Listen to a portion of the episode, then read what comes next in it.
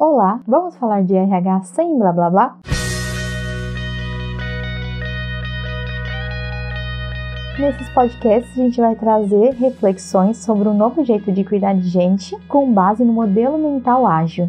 E hoje nós vamos falar de inovação dentro das empresas. Tem um TED do Ken Robbins que ele fala como as escolas matam a criatividade. E aí o Murilo Gun trouxe a sua leitura sobre esse mesmo tema e ele acrescenta, na verdade, que as escolas matam a aprendizagem. Vocês já repararam como as escolas são muito parecidas com presídios e fábricas, sabe? Aquela coisa muito quadrada, cheia de regra, tem hora para tudo, a sala fechada. Geralmente tem grades nas salas também, né? E eu trago a minha reflexão falando que as empresas continuam o seu papel e matam também a inovação.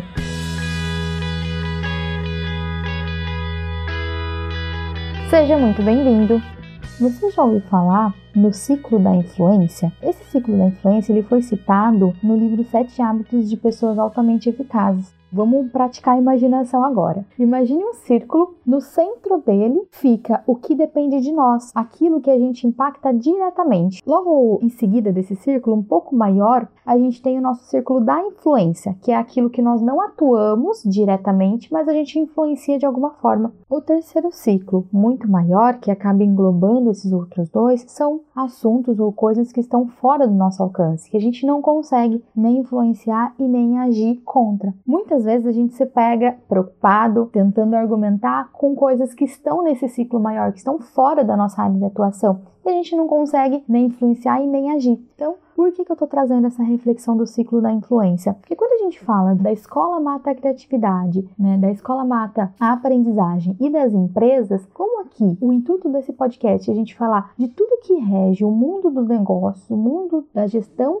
com pessoas e a gente vem pro ciclo menor que o que está no nosso alcance. Então a gente consegue de alguma forma impactar a vida das pessoas, como a gente cuida das pessoas dentro das organizações. Eu não estou falando só com líderes, eu estou falando com todo mundo, porque gente cuida de gente, não é só um líder, não é só um gestor que cuida de gente. E estou fazendo todo esse link com esse tema, com o tema do podcast, porque quando gente fala de criatividade dentro da empresa, existem sempre alguns atos que algumas pessoas acabam cometendo, principalmente líderes, para inibir essa criatividade, para inibir essa diversão dentro das empresas. As empresas, elas têm um papel social muito grande, muito além de empregar as pessoas. Elas transformam vidas, né? E elas mudam comportamentos, elas estimulam atitudes boas ou ruins. E por que, que eu tô falando tudo isso? Porque as empresas, elas continuam a fazer parte de um conjunto do sistema que matam a criatividade, mas ela não não precisa ser parte disso, ela pode ser diferente. Existe uma certa liberdade que a gente pode prezar dentro das empresas. Vou contar aqui então uma situação que aconteceu comigo e eu passei a fazer essa reflexão agora, semana passada, e comecei a ligar esses pontinhos.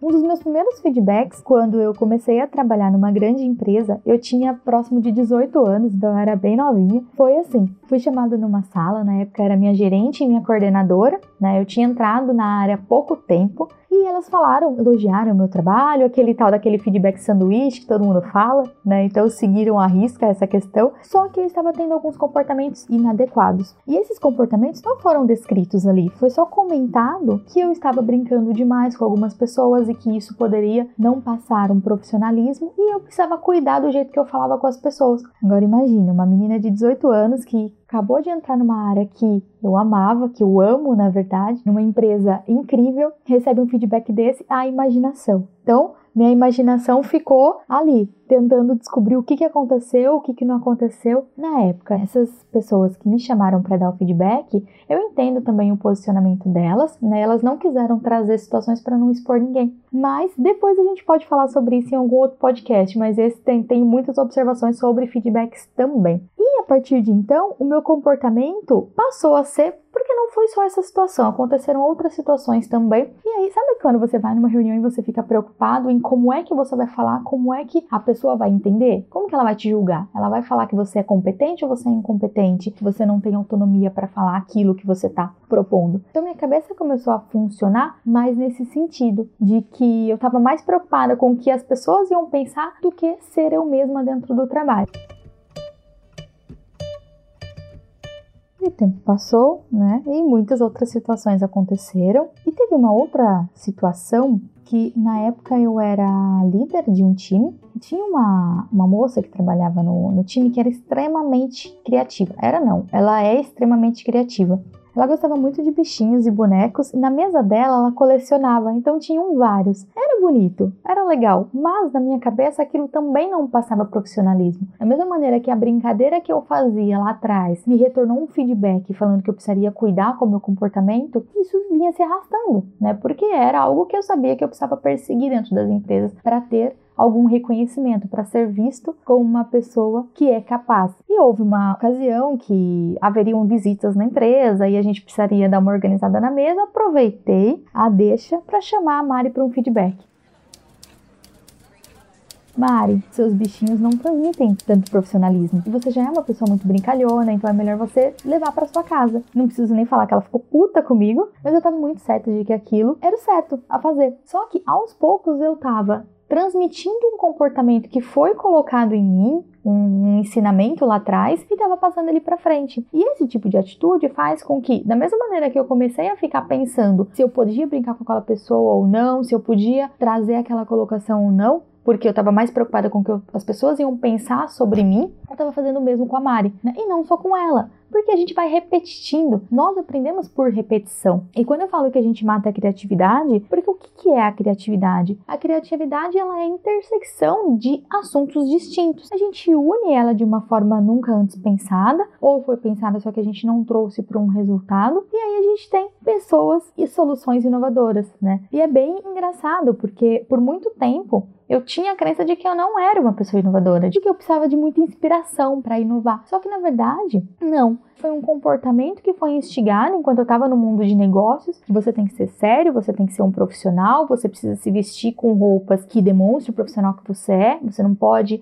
ir trabalhar todo estragado. E isso vai moldando as pessoas e vai trazendo para uma caixa. E ficamos todo mundo dentro de uma caixa. Como é que a gente vai inovar sendo que está todo mundo dentro da sua caixinha? E agora fica nessa busca louca de criatividade dentro das empresas para a gente conseguir lidar com a incerteza, com as mudanças e todas as incertezas do mundo. Então, nós não percebemos como um feedback, muitas vezes com uma intenção, mas sem estrutura e sem ter esse pensamento lá na frente do que eu posso causar, pode impactar na empresa. Isso vai passando adiante. Então, vira uma empresa totalmente conservadora, com aqueles e-mails muito engessados, com comunicação engessada, com relações engessadas, e não é isso que a gente precisa dentro de uma organização para que ela sobreviva. E a parte mais legal de tudo isso é que as coisas podem mudar e que bom, né? Por quê? A mesma pessoa que teve muitos comportamentos lá atrás, teve muitos feedbacks em relação à autenticidade, a trazer a sua personalidade para dentro da empresa, hoje entendeu, percebe tudo isso e consegue fazer uma mudança. Só que para fazer essa mudança, primeiro a gente precisa aceitar a mudança, né? Senão a gente não muda nada. Depois de aceitar a mudança, começar aos poucos. E a gente sempre tenta voltar às raízes, né? E a gente se policiar porque às vezes o comportamento volta. Aquele hábito antigo ele sempre teima ali, uma vez ou outra, em voltar. Eu acredito muito que nada é imutável, que a gente consegue sim mudar comportamento, atitude e fica aqui a reflexão dentro da empresa, dentro da escola, dentro da vida de vocês, o meio que você está inserido, o comportamento que você tem ou que as pessoas têm com você, está te ajudando ou está te atrapalhando em relação à criatividade, em relação a ter novas ideias? Ah, sobre a Mari, nós somos amigas, ela me inspira demais e Mari, fica aqui meu agradecimento por tudo que a gente construiu juntas. Então, resumindo tudo isso que a gente conversou, se não estivermos preparados para errar, nunca teremos uma ideia original. E vamos arriscar mais como as crianças, né, gente? E deixar de ser os controladores da brincadeira, principalmente nas empresas? Esse foi o RH Sem Blá Blá Blá Podcast. Conta pra mim o que você achou nas redes sociais. No Instagram a gente tá como RH Sem Blá. E a gente ainda não decidiu o tamanho dos episódios, a periodicidade e próximos temas. O que você acha de me ajudar com isso?